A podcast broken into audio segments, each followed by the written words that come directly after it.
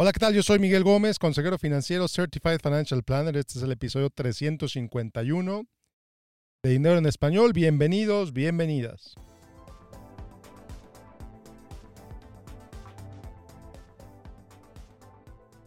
Bueno, pues 2023.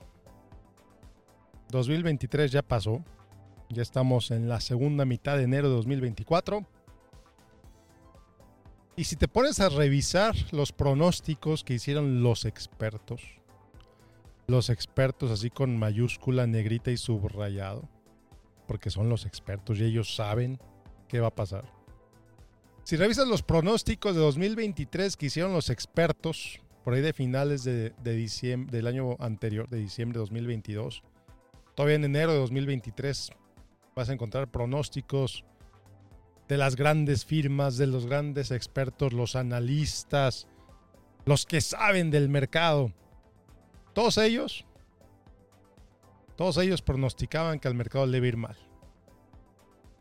La gran mayoría de ellos afirmaban que el mercado iba a caer, que iba a ser un año difícil para los mercados. Por ahí algún aventurado, alguna, forma de, eh, alguna firma de inversión decía que este era el año, que 2023 iba a ser el año de los que le llaman en inglés stock pickers, los que escogen las acciones que van a ir bien y los que evitan las acciones que les va a ir mal.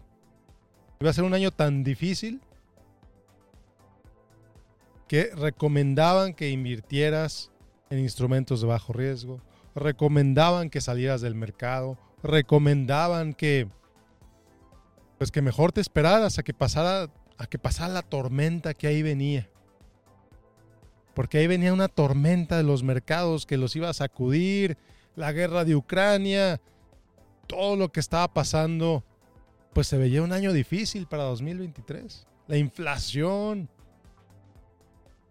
los conflictos en el mundo, el precio del petróleo, no, no, no, el, el 2023 iba a ser un año durísimo para los mercados. Ahí está, ahí está, ahí lo puedes buscar. Busca en Google, busca en tu buscador favorito, en Yahoo, en donde tú quieras, busca lo que decían los expertos de cómo le iba a ir al mercado en 2023. hubo gente muy, muy asustada. Gente se asustó, hubo gente que vendió todo, hubo gente que pues le hizo caso a los expertos. Porque el mercado le iba a ir muy mal. Y ellos y esos expertos sabían qué era lo que iba a pasar y esos expertos están ahí para protegernos del mercado. Pues, ¿qué pasó? Bueno, pues déjame decirte que los expertos se equivocaron. Los expertos se equivocaron una vez más.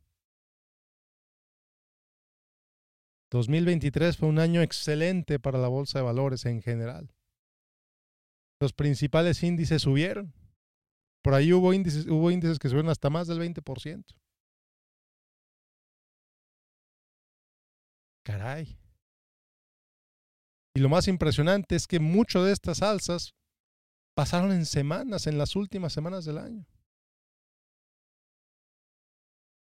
Fue un año muy volátil.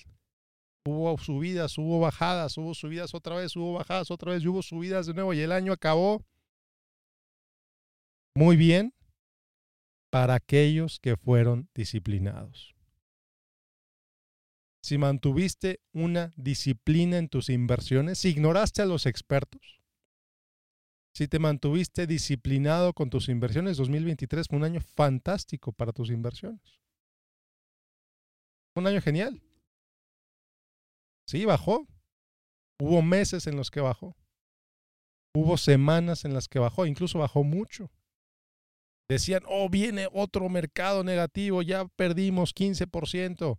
Es momento de salir antes de que caiga más. Y hubo quien les hizo caso.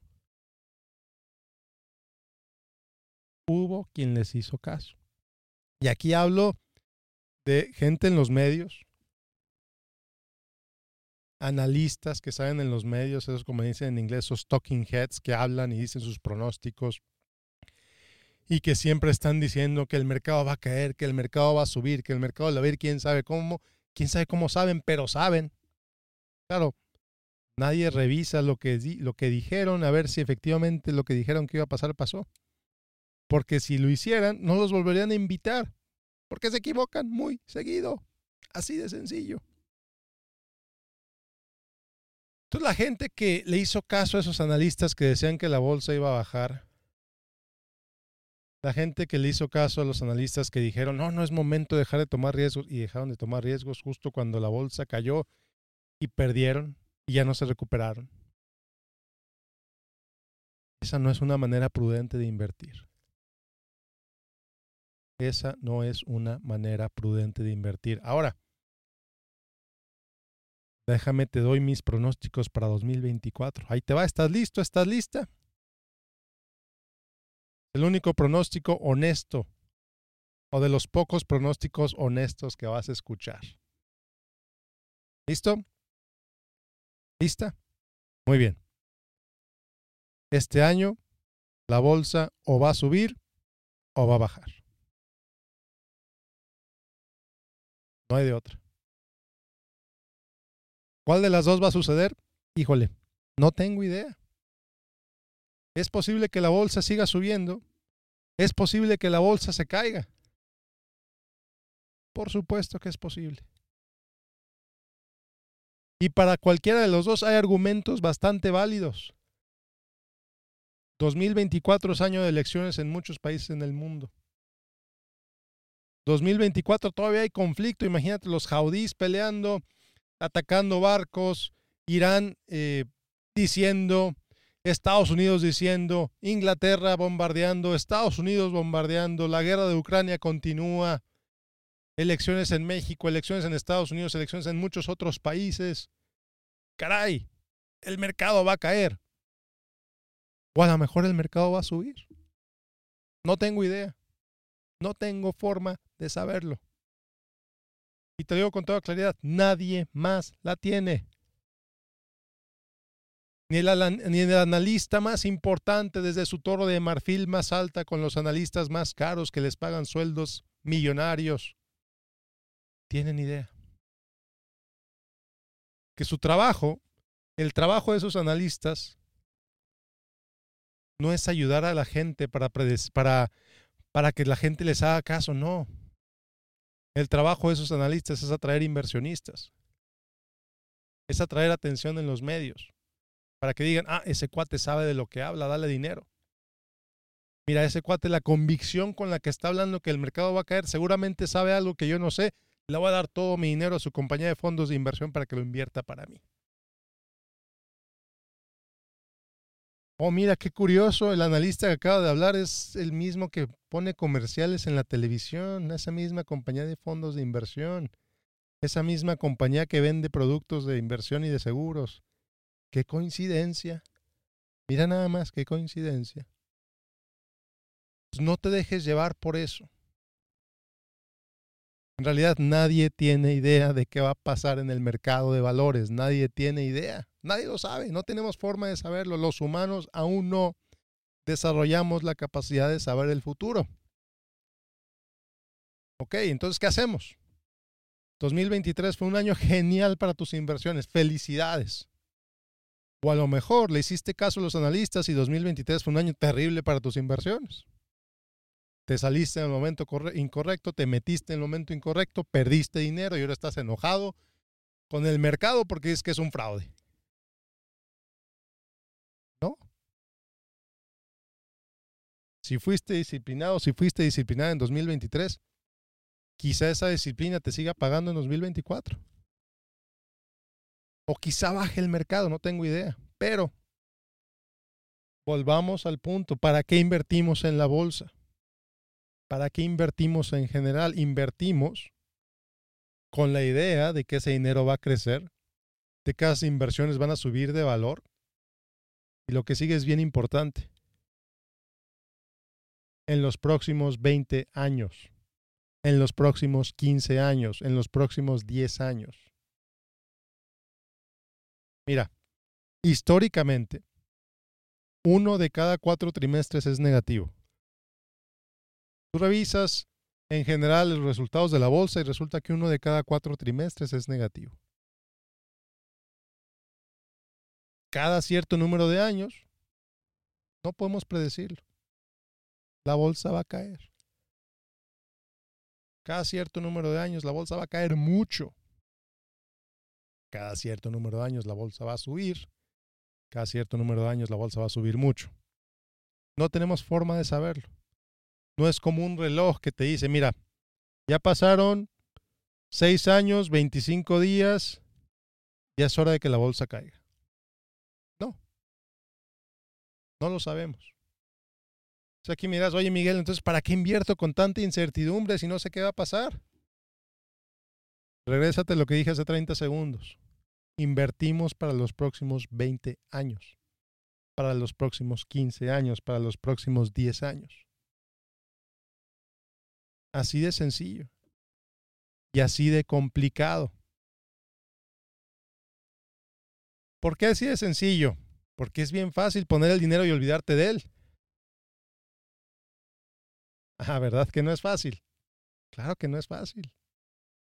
Sobre todo cuando tienes el app en tu teléfono viendo cómo hoy subió, cómo ayer bajó, cómo la, semana, pasada se movió, cómo el año pasado tuvo un tan buen año.